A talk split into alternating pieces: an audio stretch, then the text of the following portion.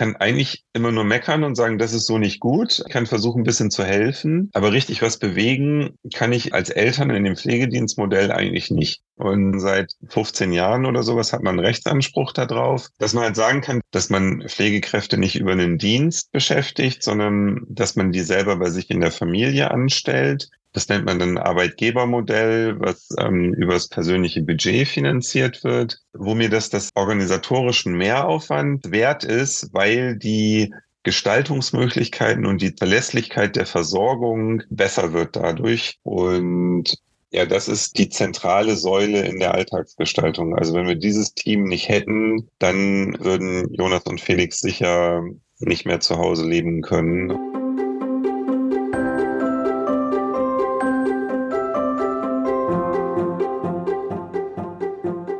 Willkommen zur 28. Folge des Mein Herz lacht Podcast, dem Podcast für Eltern, die Kinder mit Behinderung oder einer chronischen oder seelischen Krankheit haben. Christine ist wieder am Mikrofon. Und wunder dich nicht über meine Stimme, ich bin ein bisschen erkältet. Heute erwartet dich eine besonders lange Folge. Wir haben sie extra nicht gekürzt, weil unser Gast Axel Lankenau so viele Tipps auf Lager hat. Er erzählt uns nämlich nicht nur seine Geschichte als Vater von zwei schwerst mehrfach behinderten Kindern, sondern hat jede Menge Ratschläge zu Themen wie Bewältigung, Perspektivwechsel oder Pflegegeld für uns. Denn Axel nimmt die Dinge gern selbst in die Hand. Seit 2011 ist er der Chef seines eigenen interdisziplinären Pflegeteams für seine Söhne geworden. Wie dieses Arbeitgebermodell über das persönliche Budget funktioniert und was es für die Lebensqualität von Axel und seiner Familie bedeutet, das hörst du in dieser Podcast-Folge. Bleib unbedingt bis zum Ende dran. You've been down this road for far too long. He left your love behind. But still you keep on crawling back despite the pain inside. Hallo Axel, herzlich willkommen in unserem Podcast. Du hast ein ganz spannendes Thema mitgebracht, aber bevor du uns was darüber erzählst, erzähl uns doch erstmal ein bisschen was über dich und deine Familie.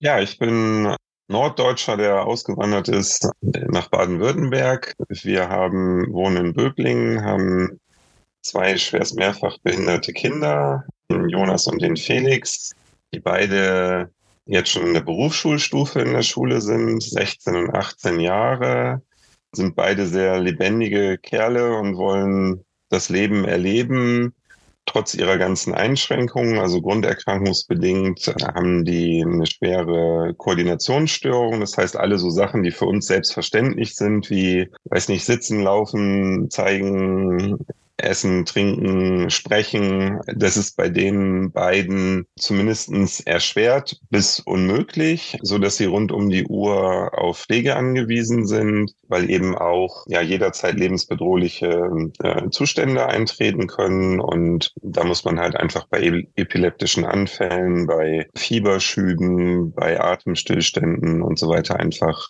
wissen, was man tun muss. Und wenn man das aber im Griff hat, so, so diesen, das Fundament gesichert hat, dann sind die auch super interessiert, was zu erleben und, und rauszukommen und Menschen zu treffen und dabei zu sein. Und genau.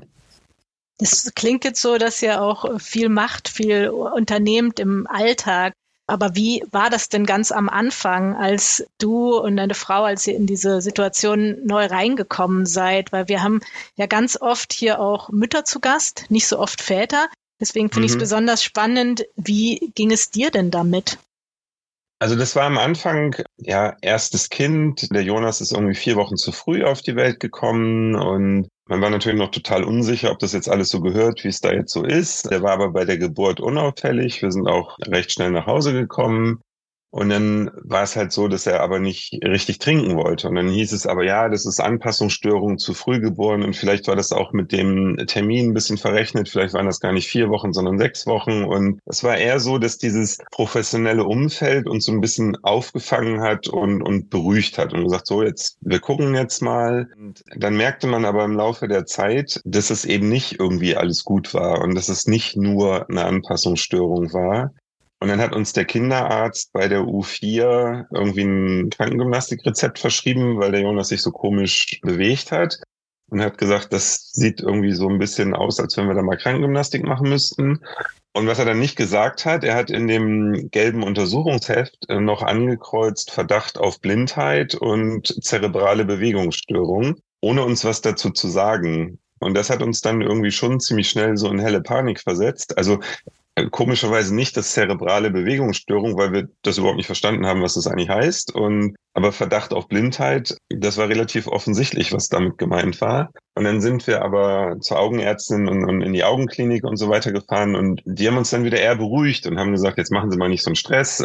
Diese Entwicklungsstufen, die im Buch stehen, die sind nicht bei jedem Kind so und es gibt individuelle Geschwindigkeit und so weiter und so fort. Und die organische Untersuchung, Auge ist in Ordnung. Die haben dann sogar geguckt, ob das hinten im Gehirn irgendwie ankommt und alles gut. Und habe ich gesagt, ja, und äh, sollen wir in sechs Wochen nochmal wiederkommen? Nee, kommen Sie mal im halben Jahr nochmal wieder, bis dahin wird das okay sein. So. Und da waren wir dann einigermaßen beruhigt. Und dann ist uns das der zweite Punkt aufgefallen, zerebrale Bewegungsstörung. Ja, und es klang dann nach Googeln irgendwie so nicht mehr so lustig, weil das kann halt alles von wirklich schwerer Mehrfachbehinderung, eigenständig nicht lebensfähig, bis hin zu, ja, irgendwelche kognitiven Einschränkungen, wo man halt sagt, da kommt man vielleicht so ganz gut mit klar dann am, am Ende des Tages. Naja, und dann sind wir in die ähm, Klinik gegangen und da wurde der Jonas dann untersucht und dann hat man im MRT eine, eine Kleinhirnfehlbildung festgestellt und hat uns dann einbestellt und gesagt, also das ist eine schwerwiegende Einschränkung. Und auf die Frage, also wusste, dass man ein Kleinhirn hat, aber was genau die Aufgaben des Kleinhirns sind, war mir nicht klar. Und dann hat die Ärztin uns erklärt, ja, das ist halt so irgendwie Koordination, aber auch Filterung von Bewegungen. Also wenn dein Großhirn sagt, greif mal das Glas, dann macht das Kleinhirn die Ansteuerung von dem Glas, dass man wirklich das Glas dann greifen kann. Und da ist dann das Kleinhirn für so feinmotorische Bewegungen zuständig. Und dann, um das einzuordnen, habe ich gesagt, ja, was heißt das denn jetzt, wenn das gestört ist? Heißt das, er wird nicht Klavier spielen können, weil er die Koordination, die Hände unabhängig voneinander zu bewegen nicht hat. Das hätte ich nicht so schlimm gefunden, weil das kann ich auch nicht. Oder heißt das, er wird nicht Fahrrad fahren können, weil er die Balance nicht gehalten kriegt. Und, und da merkt man halt, das war damals das Schlimmste, was ich mir für mein Kind vorstellen konnte, weil das war für mich war das so das Spektrum, was ich jetzt zu erwarten habe. Und nicht Fahrrad fahren können, war der unterste Rand von dem Spektrum sozusagen. Und dann hat die Ärztin gesagt, irgendwo dazwischen wird es sich bewegen. Und das war natürlich Quatsch, weil in dem gleichen Termin hat sie uns einen Zettel gegeben, wo der Name der Krankheit drauf stand und ein Professor in Amsterdam, der das untersucht. Und dann konnte man am Abend in zwei Minuten Google rausfinden, dass es eben überhaupt nicht zwischen kann ich Klavier spielen und kann ich Fahrrad fahren liegt, sondern da gab es eine Studie zu dem Zeitpunkt mit 16 Kindern, von denen kein einziges Sitzen, Laufen, Greifen, Sprechen gelernt hatte. Und zehn von den 16 Kindern waren im Vorschulalter verstorben. Und es war irgendwie was anderes als da, und da bewegt sich das irgendwie. Und also es hat uns natürlich erstmal schwer getroffen, aber wir sind ziemlich schnell in so einen Verdrängungsmodus gegangen und haben gesagt, naja, die können sich ja auch täuschen. Und dann hat er einen ziemlich guten Sommer eigentlich gehabt und hat auch Sachen gelernt, die er konnte dann plötzlich trinken. Er war voll gestillt. Er hat den Augenkontakt, weswegen wir zum Augenarzt gelaufen waren. Das ging plötzlich und er hat sich so für unser Verständnis eigentlich gut entwickelt und vor allen Dingen komplett anders entwickelt, als man das in dieser Studie da von den 16 Kindern gelesen hatte. Naja, und dann waren wir in dieser Trauerkurve, wo man sagt, wenn du eine, eine schlechte Nachricht bekommst, dann fällst du normalerweise in so ein Schocktal und von diesem Schocktal gehst du üblicherweise oder viele gehen dann wie wir auch in so eine Verdrängungssituation. Und da waren wir im Prinzip auf dem Höhepunkt dieser Verdrängungsgeschichte, waren wir dann im Oktober, wo er dann zehn Monate alt war, waren wir wieder in der Klinik und der Arzt dort, der hat uns dann rein Wein eingeschenkt und hat gesagt, er findet das ganz toll, wie wir damit umgehen, aber das MRT wäre so klar, er rückt keinen Millimeter von der Diagnose ab. Unser Kind wird nie ein eigenständiges Leben führen können. Und das waren mal ziemlich klare Worte und die waren weit weg von nicht Klavierspielen und nicht Fahrrad fahren können.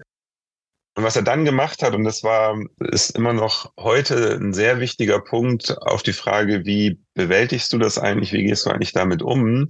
Er hat dann die Geschichte vom Bilderrahmen erzählt und er hat gesagt, ihr Kind wird nie ein eigenständiges Leben führen können, aber ich mache den Job hier jetzt schon seit 30 Jahren und ich kann Ihnen versichern, es gibt für jedes Kind einen Entwicklungsrahmen. Das können Sie sich vorstellen wie so ein Bilderrahmen. Und jetzt abgesehen vielleicht von welchen, die schon unter der Geburt sterben oder sowas, aber jedes Kind, was auf der Welt ist, sagt er, hat einen Entwicklungsrahmen und die Größe von dem Rahmen, die ist vorgegeben durch Jahrhundert, in dem du geboren bist. Im Mittelalter gab es wahrscheinlich schlechtere Entwicklungsmöglichkeiten als heute. Regionen auf der Erde, wo du geboren bist, wenn du im Bürgerkrieg geboren wirst, ist wahrscheinlich schwieriger als jetzt bei uns zum Beispiel. Auch finanziellen und sozialen Status der Eltern hat auch leider Einfluss auf diesen Entwicklungsrahmen. Und vor allen Dingen genetische Disposition. Also was hast du für einfach Voraussetzungen in dir selber durch die Genetik? Und dann sagt er, und der Rahmen von Jonas, der ist viel kleiner als von einem gesunden Kind, aber ich versichere Ihnen, der Rahmen ist nicht null. Jonas wird sich entwickeln können, Jonas wird Dinge lernen können. Und ich fände super, wenn Sie als Aufgabe annehmen, dem Jonas im Rahmen seiner Entwicklungsmöglichkeiten ein schönes Leben bieten zu können. Und das ist seit dem Zeitpunkt Oktober 2005 eigentlich so der Arbeitsauftrag, wenn du so willst. Und es ist eben nicht mehr, dein Kind muss all das lernen, muss Abitur machen, muss studieren, Familie gründen und so weiter, sondern es geht um Lebensqualität und im Hier und Jetzt sein, ein möglichst gutes Leben bieten. Und da sind in diesem Rahmen, deswegen erzähle ich die Geschichte gerne, sind aus meiner Sicht zwei ganz wichtige Botschaften auch für andere Familien in dieser Situation. Du kriegst gerade eine schlechte Diagnose. Und zwar ist die eine Botschaft, egal wie schlecht die Karten sind, die das Schicksal dir da verteilt hat, du kannst trotzdem damit spielen und kannst versuchen, aus der Situation das Beste zu machen. Man kann in diesem Rahmen lernen und Fortschritte machen. Die zweite ganz wichtige Botschaft ist aber auch, es gibt aber einen Rahmen.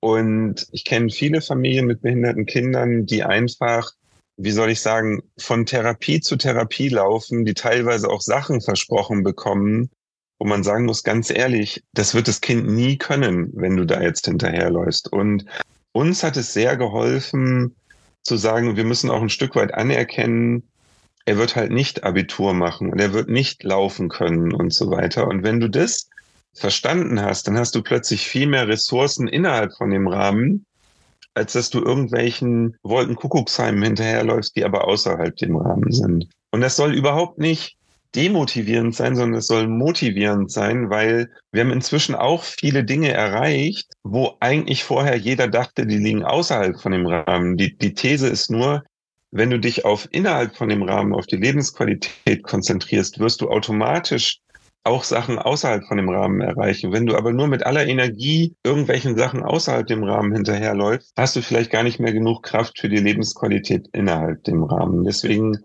ist das jetzt vielleicht ein bisschen die lange Antwort auf die Geschichte Bewältigung. Wie sind wir mit der Situation umgegangen? Einfach Thema Lebensqualität in den Vordergrund stellen und nicht reparieren, therapieren von Dingen, die wir sowieso nicht ändern können, versuchen die Kraft auf das zu lenken, wo du was bewegen kannst und nicht auf das, wo es nach allem, was man heute weiß, keine Chance gibt, da, da was zu bewegen. Ich finde das ein sehr, sehr schönes Bild mit dem Rahmen. Das, das kann ich mir super vorstellen. Du hast es ganz toll erzählt, die Geschichte. Und ich frage mich nur, das ist aber ja trotzdem nicht so leicht. Also haben diese klaren Worte von dem Arzt damals euch auch geholfen, das anzunehmen? Weil das klingt jetzt so, ne? Wir haben das dann angenommen, aber ich glaube, genau das ist ja die Schwierigkeit, wirklich zu sagen, okay, es ist jetzt anders, als wir es uns vielleicht vorgestellt haben, als wir erwartet haben, und jetzt nehmen wir eine andere Perspektive ein.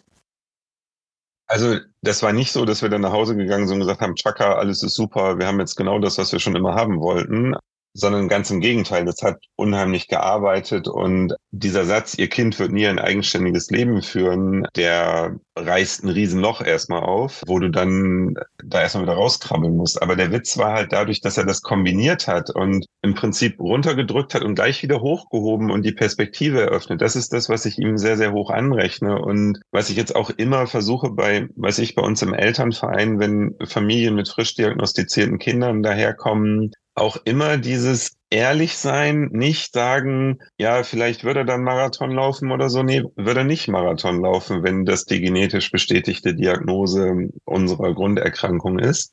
Aber dann eben zu sagen, so what, dann läuft er halt keinen Marathon, aber es gibt andere Dinge, die ihr dann erreichen könnt und wie ihr Lebensqualität gestalten könnt. Und diese Kombination, glaube ich, die ist halt super wichtig und die hat nicht, natürlich nicht innerhalb von einem Tag dazu geführt zu sagen, okay, ich habe mir das total anders vorgestellt, aber jetzt ist auch super so, wie es ist. Und natürlich fällt man auch immer wieder zurück und sagt dann, dass man sich irgendwie vorstellt, wie hätte es denn sein können, wenn das anders ist. Man hat auch so, ja, keine Ahnung, äh, am Anfang Situationen gehabt, wo dann Leute aus dem Umfeld einfach Dinge gesagt haben, die, die jetzt überhaupt nicht bös gemeint waren, aber die dich total getroffen haben, wo du dann denkst, wie können die nur sowas sagen?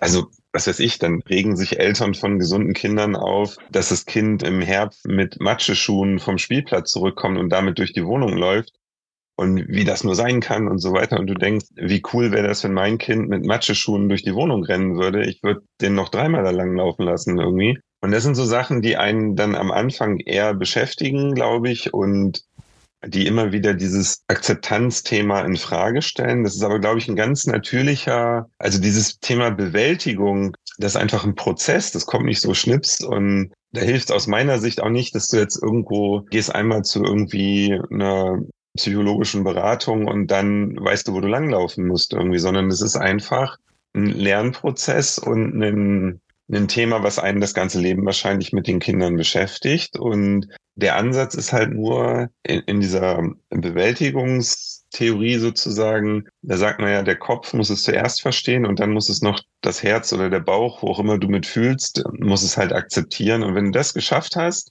dann hast du verstanden, erstens, es geht weiter und zweitens, es geht aber nie wieder dahin zurück, wo du eigentlich mal hergekommen bist oder wo du vielleicht auch hin wolltest, sondern irgendwo anders hin. Und wenn du aber das quasi akzeptieren kannst, dass das trotzdem gut sein kann dort, wo es ist, ich glaube, das ist dieser Punkt, wo zumindest es bei mir so war, da habe ich danach nie wieder Angst gehabt, dass ich zurückfalle. Also ich glaube, in diesem, wenn du in diese Verdrängung gehst und der Kopf sagt, ja, verdammt, vielleicht haben die doch recht mit der Diagnose, aber du hast es vom Bauch oder vom Herzen noch nicht so richtig akzeptiert, dann kann es immer wieder passieren, dass du noch wieder in die Verdrängung zurückfällst und so weiter. Aber du warst jetzt bei mir wenigstens, wenn du dann über dieses, diesen Akzeptanzpunkt raus bist und hast gesagt, okay, es muss nicht dahin zurückgehen, wo wir abgesprungen sind und wie das vielleicht ursprünglich mal geplant wäre, und ich kann gut damit umgehen, was mir am Anfang mega wehgetan hat, aus dem Kinderzimmerfenster im Garten zu gucken und zu sagen, Jonas und, und später auch Felix, die werden nie Fußball da im Garten spielen können. Und das hat mich am Anfang total runtergezogen, das so zu erleben, so sehen zu müssen. Und das ist aber weg. Also das ist jetzt wirklich nicht mehr, dass das irgendwie nagt an einem. Und ich glaube, das ist halt das Schwierige, dass man dieses ja dann auch vielleicht von außen oft hörst, du musst das jetzt so annehmen, wie es ist und das geht dir dann besser, wenn du das akzeptierst und jetzt blöderweise bestätige ich das jetzt auch noch so, dass es bei uns halt auch so war. Aber ich glaube, man muss sich halt auch die Zeit geben, dahin zu kommen und dieses Gefühl, wenn man da dann angekommen ist, glaube ich, dann hat man wirklich viel, viel geschafft und kann dann neu durchstarten und sich überlegen, was mache ich jetzt eigentlich da draußen. Das heißt nicht, dass es dann total easy wird und die einem alles hinterhergeschmissen wird und man nur noch sagen muss, ha, ich habe jetzt meinen Kopf klar und weiß jetzt, was ich will. Nö, überhaupt nicht, sondern dann geht ja eigentlich erst, wenn der innere Kampf sozusagen oder die innere Auseinandersetzung diesen Punkt überwunden hat, dann kommt ja erst, wie soll ich sagen, die Auseinandersetzung mit dem Äußeren. Dann kommen diese Fragen, wie reagiert das Umfeld, was macht der Freundeskreis, was habe ich für Einschränkungen im Alltag, wo habe ich Unterstützung, das ist ja immer so ein Einschränkung und Unterstützung, wenn sich das die Waage hält, dann, dann ist wieder gut, aber ganz oft ist es ja nicht so, das ist zumindest gefühlt nicht so was heißt das auch jetzt für mich, für, für Eltern als Paar? Wo, wo kann sich das dann hin entwickeln? Was ist mit Freunden von den Kindern? Wie geht's mit Kindergarten, Schule? Düdelülü? Das sind ja unheimlich viele Sachen, die dann halt noch kommen. Und davon ist noch nichts geklärt, nur weil du jetzt irgendwas akzeptiert hast, sondern das ist immer noch dann eine Riesenaufgabe, die, die zu bewältigen ist dann. Das auf jeden Fall. Aber ich finde es schön, dass du das so erzählt hast, wie es, glaube ich, viele erleben, dass es nicht mhm. von heute auf morgen geht, dass es ein längerer Absolut. Prozess ist. Manche sagen ja auch, das ist so ein bisschen wie Trauerarbeit. Ne? Da, mhm. Du hast es auch beschrieben, verschiedene Phasen. Aber zu wissen, es ist möglich, ich, wenn ich mir die Zeit gebe und meinen Weg da finde. Und natürlich ist es immer leicht gesagt, lass dich nicht beeinflussen von außen, aber halt zu wissen, du hast es geschafft, ihr habt es geschafft, das ist ja auch eine schöne Botschaft. Mhm. Und, und jetzt frage ich aber trotzdem mal, weil du gesagt hast, eigentlich ist das erst der erste Schritt. Und dann ist man ja in der Realität und dann kommt der Alltag. Wie sah denn euer Alltag dann aus mit Jonas und später auch mit Felix? Also wie viel Unterstützung haben Sie gebraucht? Was hat sich vielleicht auch verändert, auch im Berufsleben, Paarleben? Also am Anfang war es so, dass wir einfach gekämpft und gestrampelt und gestrauchelt sind mit dem Jonas um ganz banale Dinge. Der wollte halt nicht schlafen. So, und dann war das halt so, dass das Einschlafritual, das hat zwei bis drei Stunden gedauert, bis er dann eingeschlafen war. Und es ging halt nur so, dass man ihn so ganz eng so gepuckt hat, so um, umschlungen hat, ihn gehalten hat und wenn er dann zur Ruhe gekommen ist und endlich eingeschlafen war, dann musstest du halt irgendwie versuchen, da selber wieder wegzukommen, weil du wolltest ja nicht dann die ganze Nacht da irgendwie liegen bleiben. Und wenn dann das Knie geknackt hat, dann stand er schon wieder senkrecht und dann durfte es wieder von vorne anfangen. Also das war einfach im Umgang mit dem Kind mega anstrengend und wenig Schlaf und so weiter. Aber es war jetzt noch nicht so, also er hat zu dem Zeitpunkt noch nicht gekrampft. Wir hatten keine Ahnung, was es alles seitens Atemzentrum mit möglichen Atemstillständen in der Nacht und so weiter. Das war alles uns gar nicht bewusst. Also der hat dann irgendwann im Winter nach fast einem Jahr zum ersten Mal überhaupt Fieber gehabt. Und zu dem Zeitpunkt wussten wir einfach nicht, dass die Kinder eine schwere Temperaturregulationsstörung haben und an Fieber sterben können. So, und da sagt natürlich jeder erstmal, ja, Fieber ist gar nicht so schlimm für so ein Kind, muss halt aufpassen, dass es nicht zu hoch geht. Aber dass dieser Mechanismus Regeln der Körpertemperatur bei den Kindern mit unserer Erkrankung einfach nicht tut oder möglicherweise nicht tut, das war überhaupt nicht klar. So, und dann, da mussten wir erstmal reinwachsen in diese Situation. Und ja, das war dann im Prinzip noch ohne Hilfe. Das, also wir haben dann natürlich ärztlicherseits Unterstützung gehabt, aber da war dann auch am Anfang, wenn du gesagt hast, wir drehen hier am Rad, wir, der kann überhaupt nicht mehr, kann gar nicht schlafen und da sind Ärzte dann schon zu Beginn sehr, sehr zögerlich, auch entsprechende Medikamente zu verschreiben, wenn du noch gar keinen bei so einer seltenen Erkrankung gar keinen Vergleich hast. Also die, die, die konnten nirgendwo gucken, was gibt man denn so einem Kind? Und dann kommen halt am Anfang die, die Sachen, die halt immer kommen, wenn Eltern herkommen und sagen, oh, ist total anstrengend und das Kind schläft halt nicht, weil die können doch gar nicht einschätzen, dass das hier aber eine sehr schwere Grunderkrankung ist und nicht ein Kind, was jetzt mal Schlafstörungen oder Einschlafstörungen hat. Und das war dann so die erste Hürde, dieses, dass du dir das erkämpfen musstest, dass du da auch ernst genommen wirst, dass du verstanden wirst. Und das hat gar nichts jetzt damit zu tun, dass irgendjemand uns nicht ernst nehmen wollte oder das nicht verstehen wollte, sondern einfach seltene Erkrankungen, keine Vergleichsmöglichkeiten, keine Ahnung, wie gehe ich damit um. Und wir natürlich ehrlich gesagt auch keine Ahnung, ob das jetzt so normal ist, dann, dass man da nie irgendwie schlafen kann. Zweifel kamen dann halt auf, wenn dann die Kollegen einfach gesagt haben, ja, das ist total schwierig mit dem Einschlafen bei den Kindern, aber was du dann machen musst, setz den mal in Maxi-Cosi und dann fährst du kurz eine Abfahrt auf die Autobahn und dann schläft er bestimmt. Das mache ich auch immer so. Und wenn man dann sagt, das sind wirklich andere Welten, weil ich kann den in dem Zustand, den, den Jonas damals, wenn er äh, so unruhig war, nicht einschlafen wollte, ich konnte ihn gar nicht in den Maxikose setzen, weil der so angespannt und versteift war, dass der da überhaupt nicht in diese Mulde reingerutscht ist. Und schon gar nicht hätte ich dann mit dem Auto fahren können oder sowas. Und da merktest du halt, wir sind da jetzt irgendwie in einer anderen Welt unterwegs und müssen sehen, wie wir uns da zurechtfinden. Und das wurde dann durch Felix erst anders, weil Felix am Anfang als gesund galt. Also das erste halbe Jahr von Felix oder so die ersten ja, fünf Monate ungefähr, hat er sich komplett anders verhalten als Jonas. Der war in allen Untersuchungen unauffällig. Der hat super fixiert, der, der konnte den Unterarm stützen, der hat überhaupt nicht dieses Überstreckungsproblem gehabt. Wenn du den in Maxikose gesetzt hast, dann musstest du nicht mehr auf die Autobahn fahren, der ist einfach so eingeschlafen da drin. Und deswegen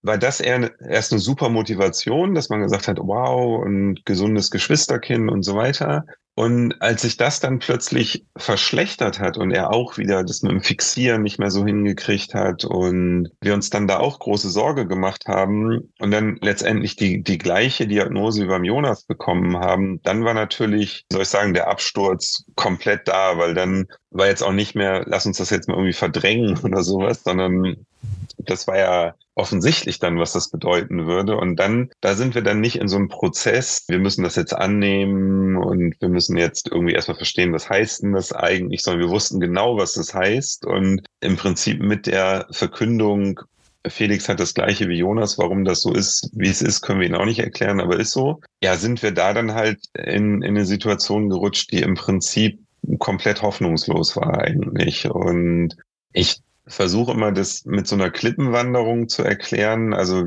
viele Familien mit behinderten Kindern, die wir inzwischen kennengelernt haben, beschreiben die Situation so ähnlich. Also du bist halt nicht auf einer breiten, gut asphaltierten Autobahn unterwegs, sondern du bist auf so einem naja, ziemlich schmalen Wanderweg am Rand einer Klippe unterwegs und oft passieren kleine Windstöße, kleine Stolpereien auf dem Weg und du stürzt einfach rüber über die Klippe und Ganz oft ist es aber so, dass du äh, dich dann eben noch festhältst und mit deiner letzten Kraft wieder hochhangelst und dann kannst du diesen Weg weitergehen sozusagen. Und das ist eine, eine Situationsbeschreibung, die ich oft gehört habe von Familien mit einem behinderten Kind. Und die haben halt Fluch und Segen zugleich quasi. Die schaffen das irgendwie immer wieder da hochzukrabbeln, aber der Fluch an der Sache ist, ganz oft kümmern sie sich deswegen nicht oder, oder sehen noch nicht ihren Hilfebedarf und sie versuchen das immer noch wieder selber hinzukriegen und verbrauchen bei diesem immer wieder da hochkrabbeln so viel Kraft, dass sie irgendwann auch den Weg nicht mehr richtig gehen können. Und das ist so ein bisschen die Gefahr, die da drin steckt. Bei uns war es so, mit dem Jonas waren wir auch so unterwegs, wie gerade beschrieben. Wo der Felix dazu kam, sind wir mit der Diagnosestellung so weit auf das Meer rausgeschossen worden von dieser Klippe, dass dass völlig klar war, das geht nicht alleine da wieder zurückzukrabbeln irgendwie und das zu schaffen.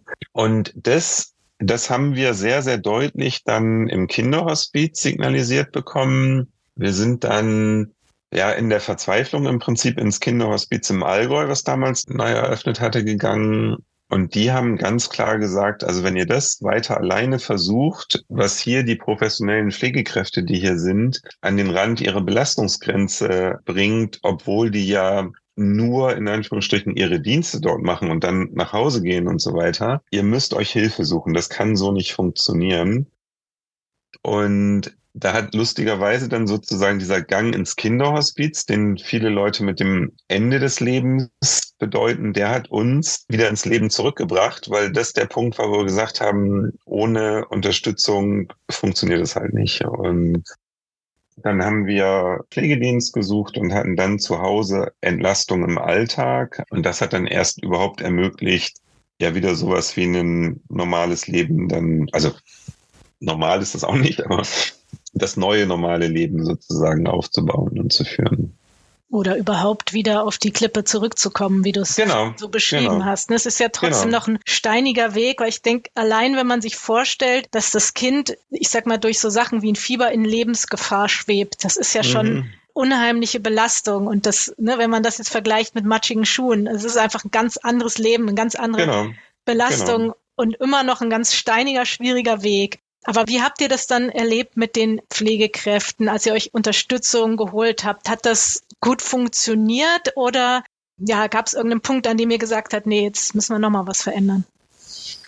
Ja, das war anfangs total super, weil also plötzlich waren Leute da, die nicht gesagt haben, oh Gott, und das ist aber jetzt total schwierig mit dem Kind und oder die auch nur gesagt haben, das wird schon wieder oder sowas. Also so diese Sprüche, die man dann halt leider oft kriegt. Ähm, sondern die haben das einfach professionell als ihre Aufgabe gesehen, die Kinder zu versorgen. Und das hat natürlich dazu geführt, dass zum Beispiel die Nachtruhe wieder weitestgehend gewährleistet war, dass einfach nachts jemand auf die Kinder aufgepasst hat. Also wir hatten dann ein Jahr lang, ich glaube, sechs Nächte in der Woche waren dann vom Pflegedienst besetzt und die Tage haben wir komplett selber gemacht. So. Und dann haben wir nach einem Jahr gesagt, eigentlich wäre das mal super gut, wenn wir einen Tag die Woche ausschlafen könnten. Und wir wollten dann wirklich quasi diese Verordnung von den Pflegestunden um irgendwie, ich glaube, zwei Stunden die Woche erhöhen Und dann hat man uns erklärt und hat gesagt, das ist keine gute Idee, weil ganz ehrlich, eigentlich, wenn ihr 24 Stunden am Tag eine Pflegekraft hättet,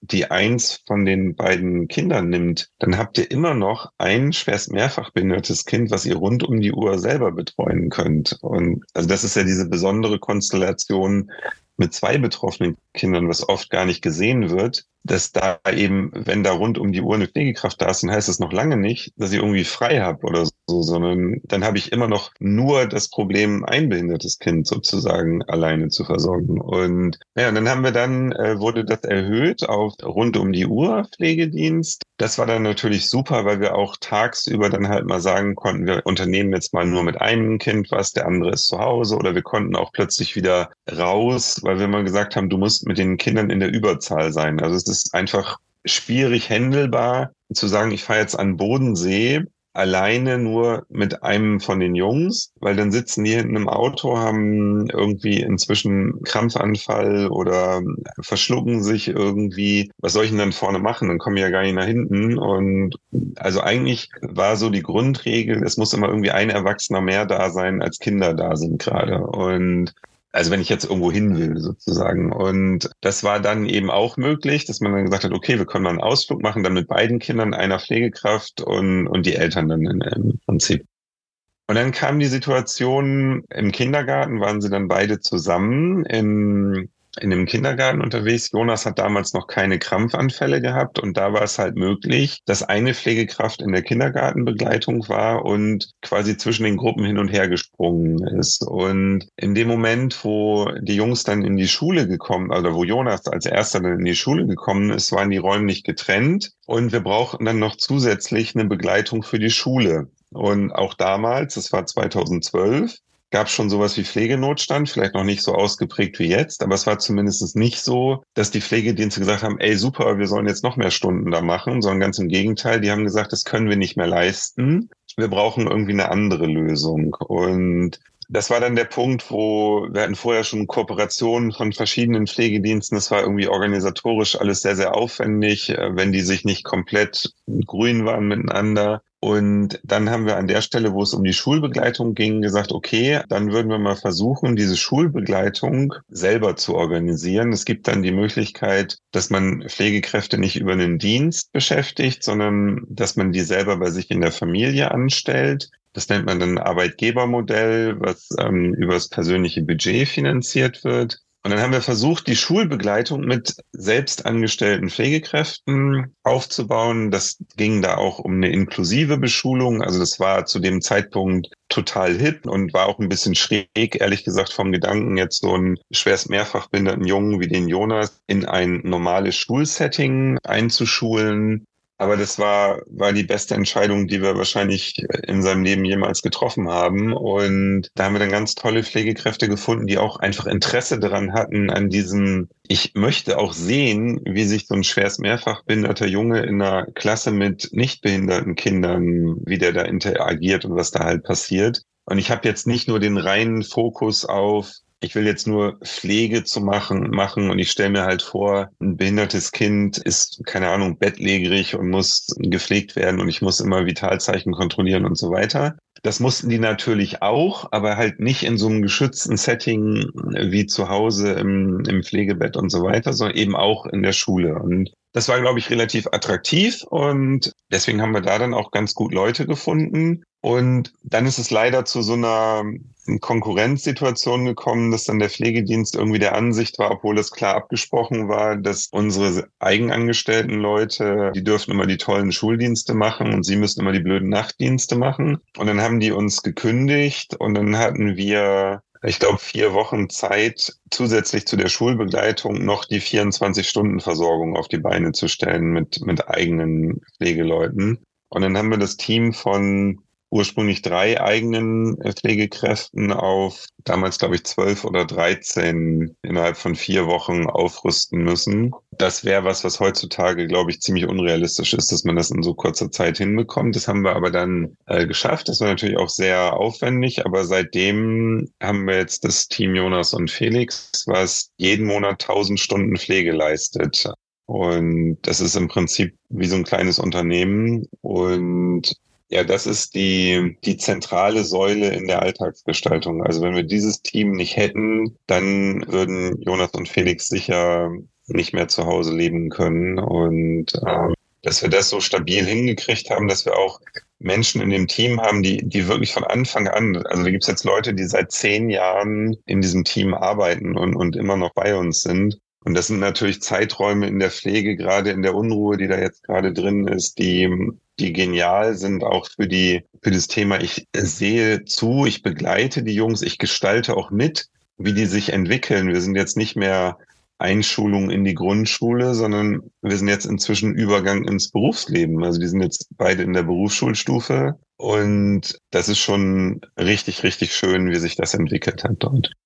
Das ist total beeindruckend, wirklich wow, wie ihr das hingekriegt habt. Und ich habe jetzt gerade noch mal gedacht, dadurch habt ihr vielleicht auch noch mal den Rahmen so ein bisschen verschoben. Ne? Durch diese mhm. ganzen Sachen, die ihr gemacht habt, sind vielleicht Dinge möglich geworden, die man am Anfang einfach so gar nicht gedacht hätte, ne, dass es möglich ist. Aber Absolut. jetzt wirklich, jetzt muss ich nochmal nachfragen, weil das, glaube ich, für viele Eltern interessant ist. Arbeitgebermodell hast du jetzt einfach so gesagt mhm. in so einem mhm. Nebensatz.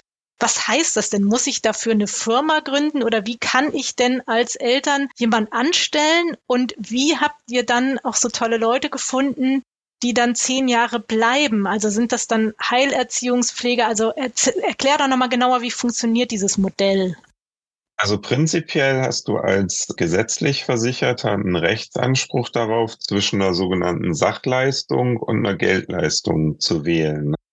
Dieses Thema häusliche Krankenpflege, da gibt es eine Verordnung vom Kinderarzt, wo eben die Aussage ist, das Kind ist so schwer erkrankt, dass jederzeit lebensbedrohliche Situationen eintreten können. Und dann erkennt man quasi an, dass Eltern nie im Leben rund um die Uhr 24-7 in der Lage sein können, dieses Kind vor möglichen lebensbedrohlichen Situationen zu schützen und da braucht man dann einfach professionelle Unterstützung. Und dafür ist dann, der Kinderarzt schreibt dann auf, so und so viele Stunden am Tag. Dann genehmigt das die Krankenkasse. Möglicherweise prüft das nochmal der medizinische Dienst, ob da auch wirklich die Anspruchsvoraussetzungen gegeben sind. Und wenn man das dann alles hat, dann ist der normale Weg eigentlich, dass man dann sagt, okay, ich suche mir jetzt einen Pflegedienst, der diese Leistung erbringt. Der rechnet dann mit der Krankenkasse irgendwas ab, das kriege ich alles gar nicht so genau mit und schickt Pflegekräfte zu mir nach Hause. Und dadurch, dass eben sehr wenig Pflegekräfte am Markt verfügbar sind, passiert es oft,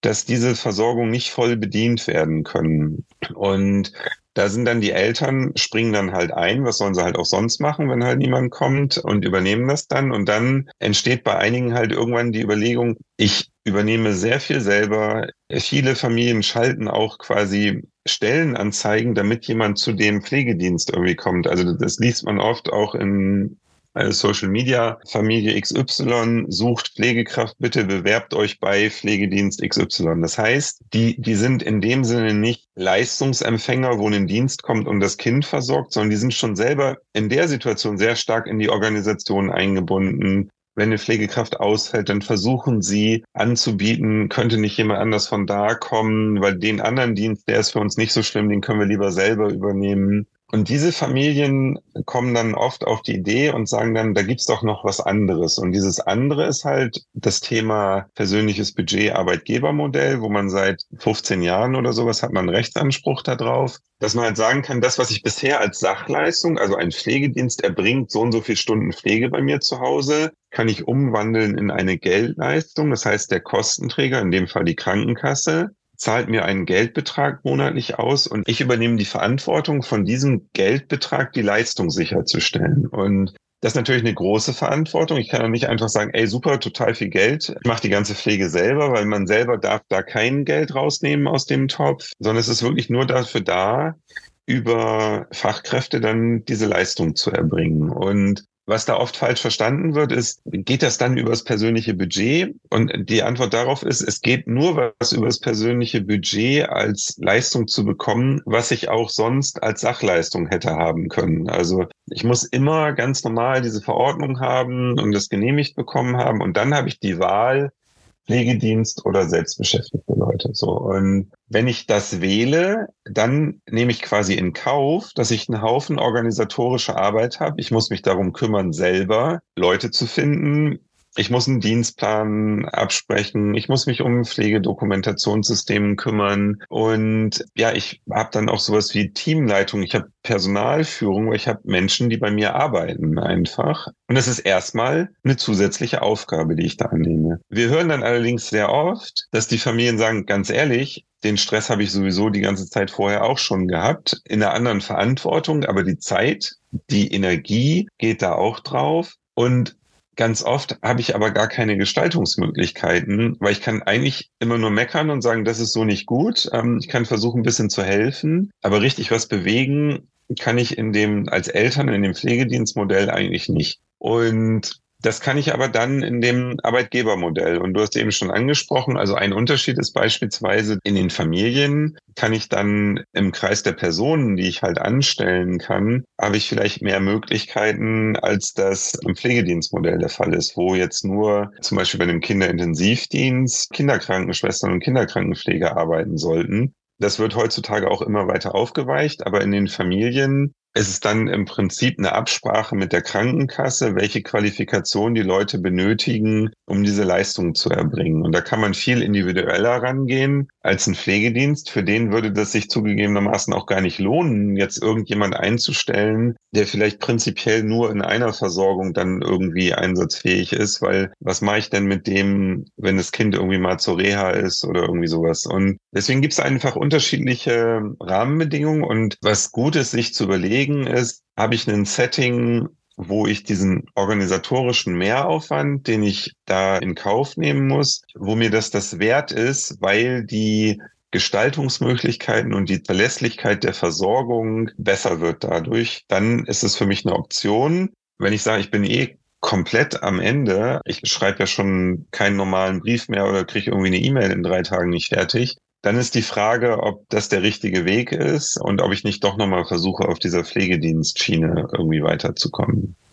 Aber ihr habt euch dann dafür entschieden und habt, glaube ich, auch euch entschieden, vor allem Heilerziehungspflege anzustellen oder so ein interdisziplinäres Team aufzubauen. Was sind denn da die Vorteile, wenn man das macht? Also wir haben von Anfang an versucht, auf ein interdisziplinäres Team zu setzen. Das haben wir damals ganz am Anfang im Kinderhospiz im Allgäu kennengelernt, wo auch damals schon zum Beispiel Heilerziehungspfleger in der Pflege gearbeitet haben, Kinderkrankenschwestern, aber auch Erwachsenenkrankenpfleger. Und das haben wir als sehr hilfreich erlebt, weil diese komplex erkrankten Kinder, die sind halt nicht so Schema F irgendwie, wo du sagen musst, ah, da ist das Problem, da habe ich die Lösung, jetzt mache ich das und dann ist wieder gut, sondern wir haben ganz oft Situationen erlebt, wo es extrem hilfreich ist, wenn du aus unterschiedlichen Perspektiven auf das Kind drauf guckst und wenn du eine unterschiedliche berufliche Ausbildung hast, aber möglicherweise auch einfach nur einen unterschiedlichen Werdegang. Also es ticken einfach Leute anders, die 20 Jahre auf der Intensivstation gearbeitet haben im Vergleich zu Leuten zum Beispiel, die 20 Jahre in der häuslichen Pflege oder in einer Einrichtung für Menschen mit Behinderungen gearbeitet haben. Und wir wollten von Anfang an dieses Thema komplexe Behinderung möglichst umfassend anschauen, und einfach von allen möglichen Ecken äh, Wissen und Erfahrungen einbeziehen. Und deswegen haben wir ein Team, wo Heilerziehungspfleger und Pflegerinnen, Kinderkrankenschwestern und erwachsene Krankenschwestern, Krankenpfleger jetzt gemeinsam arbeiten. Und das ist total hilfreich, der eine kennt sich halt mehr dort aus, der andere hat mehr den Ansatz und dann gibt's halt so Situationen, dass, was weiß ich, da steht dann irgendwie auf dem Medikamentenplan, jetzt um die Uhrzeit muss jetzt inhaliert werden. Und dann inhaliere ich jetzt einfach, weil das steht ja so auf dem Plan. Und die Alternative ist, ich sage, oh, heute ist das Wetter ganz gut und ich mache jetzt mal einen Spaziergang an der frischen Luft und durch das Rütteln über den Waldweg habe ich vielleicht einen vergleichbaren Effekt, dass sich Sekret löst ähm, in den Bronchien zum Beispiel. Und da ist es, glaube ich, wirklich so, wenn ich nur das eine mache oder nur das andere, ist es nicht gut. Aber wenn ich das schaffe, gut zu mischen, und das glaube ich, das haben wir im Team äh, Jonas und Felix sehr gut geschafft, dann ist es einfach das Beste, was den Kindern passieren kann. Und deswegen suchen wir im Prinzip immer Leute, die ein sehr stabiles Standbein auf der medizinischen Seite haben, die jetzt auch nicht einen Schreck kriegen, wenn da mal irgendwie ein, ein größerer Anfall kommt oder wenn die aber trotzdem Interesse daran haben, zu sagen, ich möchte auch dem Kind ermöglichen, Bilderrahmengeschichte, was zu erleben, rauszukommen und so weiter. Für mich heißt halt Pflege nicht nur zu Hause im Pflegebett. Auf der anderen Seite Leute, die mehr so aus dieser Heilerziehungspflege-Schiene kommen, die sagen, ich möchte mich gerne beschäftigen mit dem Kind, ich möchte das Kind bei seiner Entwicklung unterstützen, aber mich interessiert auch total, warum das eigentlich nie geht, wenn die medizinischen Voraussetzungen gerade gar nicht da sind. Und vielleicht wäre Jonas, vielleicht wäre Felix super aufmerksam und man könnte was mit ihm jetzt erreichen, wenn er nicht gerade Schmerzen durch die Skoliose hätte. Und dann muss ich mich halt erstmal darum kümmern. Und wenn sozusagen jeder irgendwo ein, ein, starkes Standbein hat, aber auch Interesse an dem anderen, also an der anderen Perspektive hat, und du die in einem Team zusammenbündeln kannst, glaube ich, entsteht das Beste für, für die Kinder, was überhaupt denkbar ist an, an Pflegesituationen. Und genau so versuchen wir jetzt über die ganzen Jahre einfach das Team zu gestalten und aufzubauen. Ja, vor allem klingt das dann so, dass auch die HeilerziehungspflegerInnen dann zufriedener sind oder auch die Krankenschwestern oder mhm. wie auch immer der andere Begriff dafür ist, dass ja. die zufriedener sind, weil man ja oft so das Bild vor Augen hat, Pflege so geworden ist, dass Leute nach einem ganz engen Zeitplan abgehetzt von einem zum nächsten rennen müssen und gar nicht mehr das tun können, auch ganz viele Formulare und was weiß ich, was an Bürokratie mit auf den mhm. Weg bekommen und dann sagen, so macht mir mein Job eigentlich eigentlich gar keinen Spaß mehr. Genau. Aber es klang jetzt so, dass es im Endeffekt du ja als Arbeitgeber, sage ich jetzt mal, auch einen Teil dieser Arbeit abnimmst und sich die Leute dann wieder darauf konzentrieren können, wofür sie eigentlich mal angetreten sind. Also so eine Win-Win-Situation. Und was ich jetzt noch fragen würde, ist, wenn jetzt Eltern sagen, das klingt total super, das ganze Konzept mit dem Arbeitgebermodell, aber ich habe keine Ahnung, wie ich das alleine hinkriegen soll. Können sie sich dann an dich wenden oder welche Möglichkeiten der Unterstützung gibt es da? Also Sie können sich prinzipiell an verschiedene Beratungsstellen wenden. Es gibt ja amtliche Beratungsstellen, Teilhabeberatung, wo man halt hingehen kann und sich das Modell auch erklären lassen kann. Prinzipiell haben auch die Kostenträger übrigens einen Beratungsauftrag. Also theoretisch kann man auch die Krankenkasse anrufen und sagen, ich würde das gerne machen. Wie geht denn das? Und es gibt einige ja, Beratungsfirmen, Assistenzdienstleister und da habe ich mich jetzt auch in dem Bereich selbstständig gemacht, nachdem ich lange Jahre das so in der Elternberatung, Familienberatung im, im Elternverein auch gemacht habe, versuche ich jetzt einfach dieses Modell Team Jonas und Felix so gut wie es geht auch zu übertragen auf andere Familien. Und deswegen können sich die Familien da gerne zum Beispiel über euch an mich wenden oder sowas, dass wir, wir da beraten tätig sind. Und wie bei allen anderen Sachen, wo es am Ende da auch nicht um wenig Geld geht und wo man im Prinzip eine Leistung, auf die man in dem Fall ja wirklich einen Rechtsanspruch hat, bei dem Kostenträger durchsetzen will, ist es auch hier so, dass es immer schlau ist, sich vorher zu informieren, was sind denn da die Rahmenbedingungen, was sind wirklich meine Ansprüche, die ich habe. Und wenn dann die erste Antwort kommt, das geht aber nicht, wir machen das grundsätzlich nicht oder keine Ahnung, ja, das könnt ihr halt machen, aber das lohnt sich nicht und unsere Erfahrung ist ganz, ganz schlecht oder so, dann wie bei allen solchen Situationen immer der Appell, nicht gleich ins Boxhorn jagen lassen, sondern ganz wichtige Strategie, andere Verbündete zu suchen, die entweder diesen Weg auch schon gegangen sind, wo man dann mal fragen kann, ist es wirklich so oder habt ihr da ganz andere Erfahrungen gemacht? Oder sich eben professionelle Hilfe wie uns jetzt zum Beispiel dann zu suchen. Das ist ja oft so, wenn man die Eltern reden hört, ganz viele machen dieselben Fehler immer wieder. Also, also nicht dieselbe Familie, dieselben Fehler, aber wenn man halt guckt, keine Ahnung, Beantragung von Pflegegeld, kommt neue Familie, beantragt Pflegegeld, äh, die machen genau das Gleiche wie die andere, die das vor einem Jahr auch gemacht hat und Schwierigkeiten gekriegt hat. Und da ist es halt einfach schlau, wenn man nicht jeden Fehler selber erleben muss, sondern wenn man da halt versucht, Leute zu finden, die einen da unterstützen können und die ja so ein bisschen helfen, diese Schlaglöcher, die da auf dem Weg sind, zu umschiffen und also wir machen das dann halt immer so, die Familien melden sich halt und erzählen mal, wie es eigentlich aktuell aussieht, was sie denn eigentlich gerne hätten. Und dann überlegt man gemeinsam, was wäre denn jetzt das geeignete Modell? Und wenn aus so einem Telefongespräch rauskommt, vielleicht kommt ein persönliches Budget in Frage, dann würden wir, das ist so ein einstündiges Zoom, wo wir dann halt einfach nochmal gucken, wie ist genau die Situation der Familie, wie ist der, der Wunsch der Familie, wo wir erklären, wie ist auch der ganze Prozess, wo wir auch erklären, was kommt auf die Familien hinterher an organisatorischer Tätigkeit zu, keine Ahnung, die haben zum Beispiel ganz oft Angst davor, dass sie dann Lohnabrechnungen für die Mitarbeiter machen müssen. Das ist aber gar nicht so, das macht ein Lohnbüro. Und also man klärt dann so ein bisschen Erwartungshaltung und nach diesem Detailgespräch zum Beispiel, ich nehme an, bei anderen Beratungen ähnlich, erst dann müssen die sich entscheiden, wollen sie das jetzt machen oder wollen sie das nicht machen. Und, und wichtig ist halt, dass diese ganze Beratung auch Teil von dem Budget ist. Das heißt, die Familien müssen da nicht selber irgendwas für bezahlen, sondern sie können entweder diese kostenlose Beratung bei den Ämtern in Anspruch nehmen oder beim Kostenträger oder sie haben eben auch einen Anspruch darauf, eine Beratung zu beauftragen und die Kosten, die da entstehen, werden aus dem Budget entnommen und sind kein privates Geld von der Familie dann. Also wir verlinken auf jeden Fall eure Kontaktdaten auch in den mhm. Show Notes, wenn sich da jemand nochmal informieren möchte. Mhm. Gibt es denn sowas, weil du das beschrieben hast, dass ähm, oft äh, dieselben Fehler gemacht werden? Gibt es denn sowas wie den häufigsten Fehler, den Eltern mit beeinträchtigten Kindern machen? Ich weiß nicht, ob das der häufigste Fehler ist, aber ich glaube auch wegen diesem Klippenthema ist ein häufiges Problem, ist einfach die Kraft, zum 48. Mal in Widerspruch zu gehen oder zu sagen, das kann jetzt aber so nicht sein, wie das dort beschieden wurde. Und wenn man so will, Fehler an der Stelle ist, glaube ich, sich nicht ausreichend informiert zu haben oder nicht ausreichend Unterstützung gesucht zu haben, die sich dann informieren kann.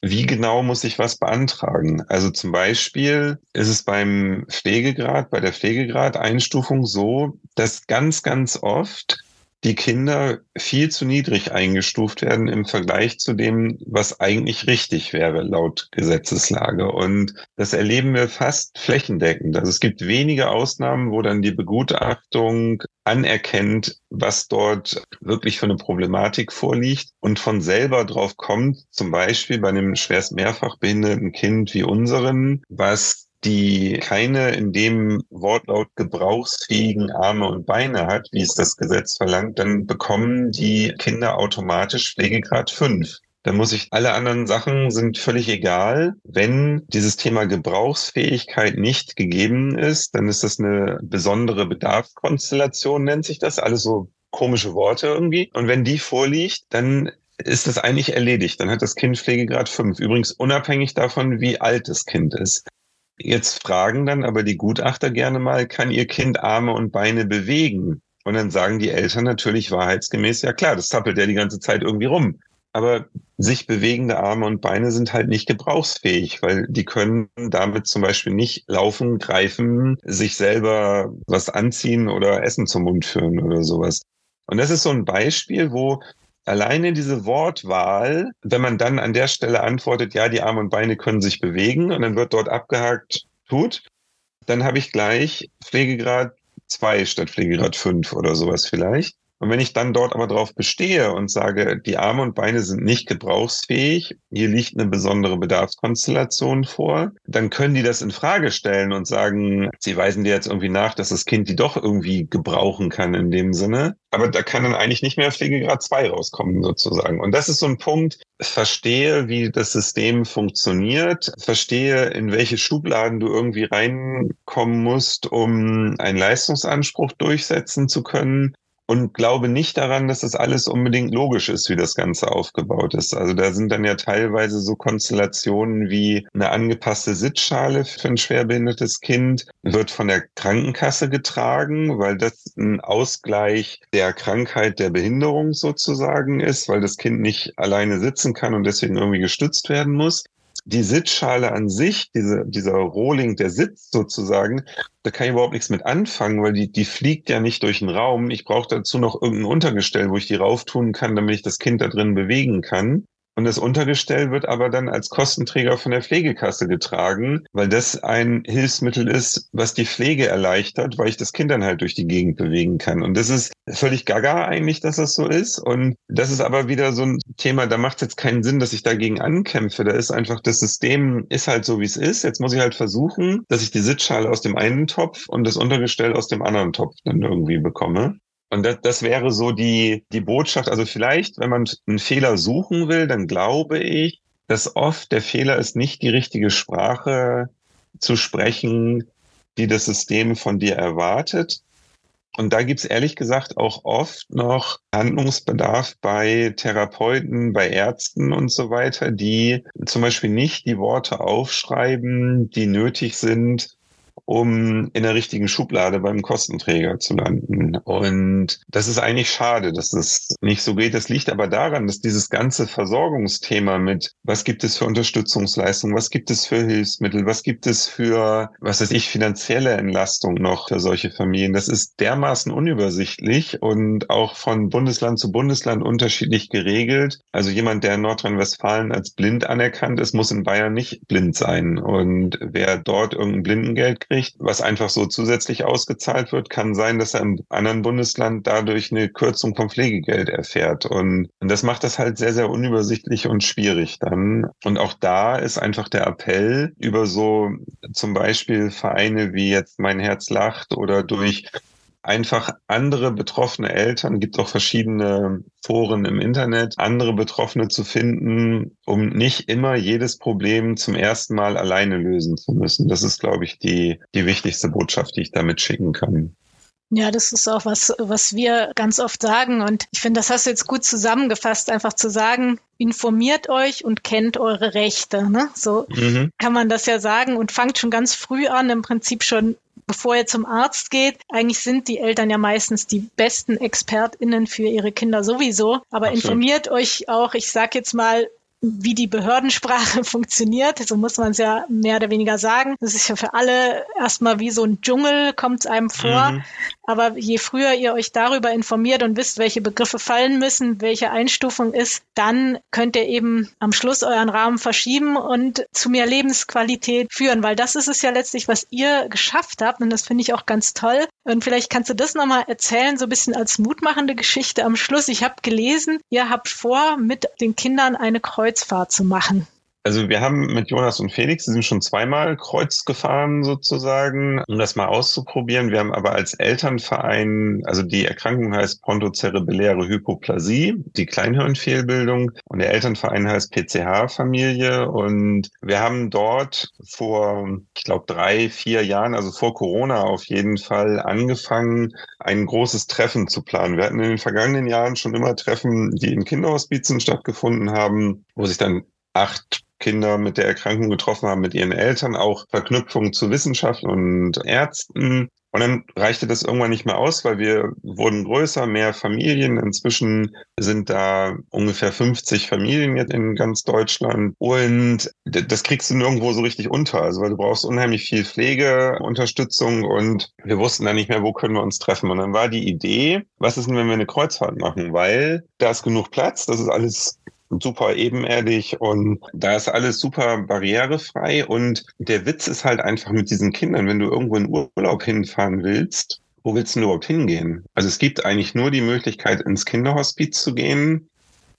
Und da, wie gesagt, kriegst du nicht alle unter. Da bist du dann an diesem einen Ort und ja, richtig was erleben ist halt schwierig dann so. Und auf der Kreuzfahrt ist es halt so, dass du äh, jeden Morgen woanders aufwachst und den Kindern wirklich die Welt zeigen kannst. Und es war so ein bisschen die Idee, dass wir ja den Kindern die Welt zeigen können auf der Kreuzfahrt, dass wir Pflegekräfte mit an Bord nehmen, dass wir aber auch Dankesgäste haben wir es genannt, also Omas oder Nachbarn, die die Familien unterstützen, mitnehmen können und gemeinsam mit denen einen so ein, wir sagen dazu Gänsehautmoment oder Leuchtturmmoment erleben, weil das auch noch so eine Bewältigungsstrategie ist, die viele Familien verfolgen, dass sie halt einfach sagen, es ist oft genug schwer im Alltag und wie kann ich diese schweren Phasen gut überstehen, indem ich mir bewusst schöne Momente suche, von denen ich zehren kann dann im, im Nachgang sozusagen. Und das wäre so eine Kreuzfahrt dann.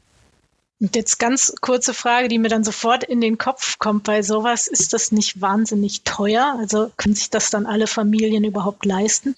Ja klar, das ist halt viel zu teuer, dass sich die Familien das leisten können. Deswegen haben wir als Verein noch vor Corona Spenden gesammelt und mit ganz vielen Öffentlichkeitsaktionen versucht, Unterstützung dafür einzuwerben. Und das haben wir auch geschafft. Also wir können das jetzt aus den Spendenmitteln finanzieren. Und es sieht jetzt auch sehr gut aus, dass wir, Corona hat da halt so eine, so eine Bremse reingehauen, dass wir jetzt in 2024 das schaffen werden umzusetzen und die ursprünglich für 2020 geplante Cruise for Life mit vier Jahren Verspätung dann stattfinden wird. Dann drücken wir dann natürlich die Daumen, dass das jetzt endlich klappt. Und vielleicht haben ja auch andere Eltern, die das hören und sagen jetzt neues Jahr, was nehme ich mir vor?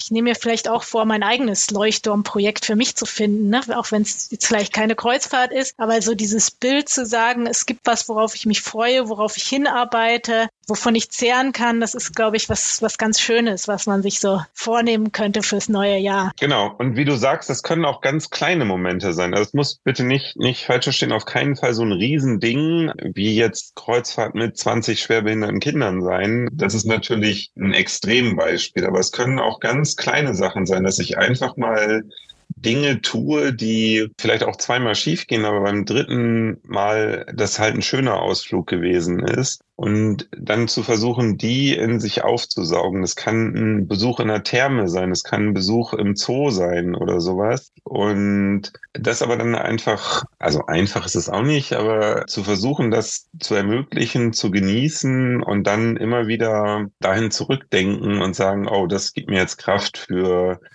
den nächsten Infekt zum Beispiel. Ich glaube, da sind dann ja auch wieder andere Eltern gute Impulsgeber zu fragen, was habt ihr genau. denn so gemacht? Ne? Also wir hatten auch mal einen Vater im Podcast, der sich so ein Lastenfahrrad bekommen hat und die dann viele Ausflüge mit dem Fahrrad machen. Vielleicht kann man sowas auch ausleihen mal ne? oder sich da gegenseitig unterstützen und dann einfach die eigene Umgebung auch auf andere Art erkunden. Genau, so. das, also das nennen wir immer ähm, Horizontserweiterung und das ist auch unglaublich, was das an Kraft gibt. Also da war das Beispiel der erste Flug mit Felix. Ich bin jetzt nicht mehr darauf angewiesen, dass ich nur mit dem Auto irgendwo hinfahren kann, sondern deine Reichweite verändert sich plötzlich, wenn du sagst, ich kann auch in, in ein Flugzeug steigen und irgendwo hinfliegen mit einem so schwerbehinderten Kind. Und das andere Thema Fahrrad ist genau das gleiche. Wir haben auch so ein Rollstuhlfahrrad und du glaubst gar nicht, was das für eine, für eine Erleichterung ist oder für, für eine andere Perspektive, wenn du plötzlich auch mal 20 Kilometer irgendwie, dann, dann kommen wir plötzlich von Böblingen nach Herrenberg fahren. Da kannst du mit dem Rollstuhl nicht hinrennen, da wirst du unterwegs kaputt gehen. Und du kannst dann damit eine Fahrradtour machen. Und das sind so eigentlich ja total kleine Dinge, aber das hat uns immer unheimlich viel Kraft gegeben, dass, dass sowas dann plötzlich möglich ist. Aber das ist auch wieder nur möglich, wenn du dann irgendwie so ein spezielles Lastenrollstuhl irgendwas Fahrrad hast. Und das fällt leider eben auch nicht vom Himmel. Da muss man dann auch wieder gucken, wo kriegt man das dann her. Genau ja, wie viele Dinge, was wofür man oft kämpfen muss und Spendengelder sammeln muss äh, oder eventuell auch jemand kennen muss in der Nähe, den man davor vielleicht gar nicht kannte. Das ist ja auch immer so ein bisschen unser Thema, die Vernetzung. Ne? Vielleicht ein Kind, was eine ganz andere Krankheit hat, aber trotzdem auch auf so einen Rollstuhl angewiesen ist, zu sagen, Mensch, dann könnten wir uns doch zusammentun und vielleicht auch mit genau. mehreren sowas anschaffen genau. oder ausleihen. Vielleicht gibt es auch irgendwann Verleiher, die sowas anbieten. Das wäre mhm. auch noch so ein Thema. Genau. Ja. Wenn, wenn ich jetzt auf die Uhr schaue, dann sind wir schon am Ende angelangt vom Podcast mhm. und äh, haben wir immer noch so drei Abschlussfragen, die du gerne ganz kurz und knackig beantworten darfst. Und die erste Frage ist, was bringt dich total auf die Palme? Was mich auf die Palme bringt, sind im Kontext mit den schwerbehinderten Kindern eigentlich zwei Dinge. Das eine ist so ein Unverständnis und so ein, ich kann mir, kann mich gar nicht in die Situation reindenken auf Seiten von Ämtern und Kostenträgern. Das ist einfach extrem anstrengend und nervig für die Familien, dass die oft dann sagen, eigentlich behindert mich gar nicht die Behinderung von dem Kind, sondern das System an sich behindert mich. Und der zweite Punkt, der mich total auf die Palme bringt, ist das Thema Paralleluniversum. Viele Familien mit ähm, behinderten Kindern fühlen sich, als wenn sie in einer anderen Welt leben würden und gar keinen Zugang zu der normalen, heilen Welt vermeintlich haben. So ein bisschen wie im Harry Potter mit den Muggels, die unter einem leben, aber doch nicht da sind, Zauberer und Muggels. Und das ist mir ein großes Anliegen, dass das irgendwie besser wird und zwar von beiden Seiten. Also das, das kann man nicht von der Behindertenseite auflösen. Da braucht man auch die oder gerade die Menschen mit Nichtbehinderung an der Stelle. Super. Und was ist dein Herzenswunsch? Mein Herzenswunsch ist, dass genau das, dieses Zusammenleben von Menschen mit und ohne Behinderung viel entspannter funktioniert, dass sich irgendwie jemand nicht mehr Sorgen machen muss, wenn er in der Schlange einen Rollstuhlfahrer anspricht und sagt, stehen Sie hier auch an, dass man nicht mehr Angst haben muss, irgendwas Falsches zu sagen und so weiter, sondern dass es irgendwie ein ganz natürliches Miteinander ist und da versuchen wir sehr viel für zu kämpfen und das ja ein lebendiges Miteinander hinzubekommen. Zweite Frage ist, wie kommst du in stressigen Situationen wieder runter? Was hilft dir da? Lustigerweise verursachen diese stressigen Situationen ja oft die Kinder, aber auch genau die helfen einen, wieder darunter zu kommen, weil die durch die Grunderkrankung beide eine sehr, sehr große Unruhe haben. Und was gar nicht geht, ist, wenn du selber von außen Unruhe noch da reinbringst, weil dann gibt es so ein, steigert sich das irgendwie so. Das heißt, wenn du Jonas und Felix gut versorgen möchtest, dann musst du selber sehr ruhig sein und sogar eher deren Unruhe in dir aufnehmen und die auffangen. Und das hilft unheimlich, wieder auf den Boden runterzukommen und mit stressigen Situationen umzugehen. Auf der anderen Seite natürlich auch einfach Erfolge, die, wenn irgendwas mal funktioniert hat, dann ist es auch schön. Und diese Leuchtturmmomente, die man immer wieder abrufen kann dann. Dann sage ich vielen, vielen Dank, Axel. Ich fand es ein ganz tolles Gespräch und ich hoffe, dass wir damit auch neue Perspektiven, neue Möglichkeiten öffnen können, dass Eltern sagen, Mensch, das wusste ich noch gar nicht, dass sowas geht.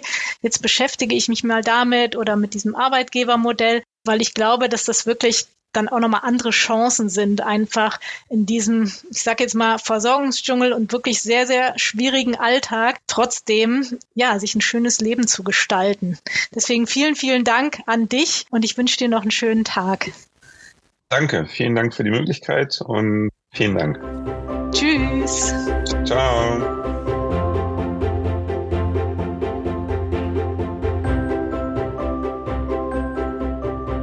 Wenn du mehr über Axel, seinen Elternverein oder die Beratung erfahren möchtest, dann schau in die Podcast-Beschreibung. Dort findest du die Links zu allen Webseiten.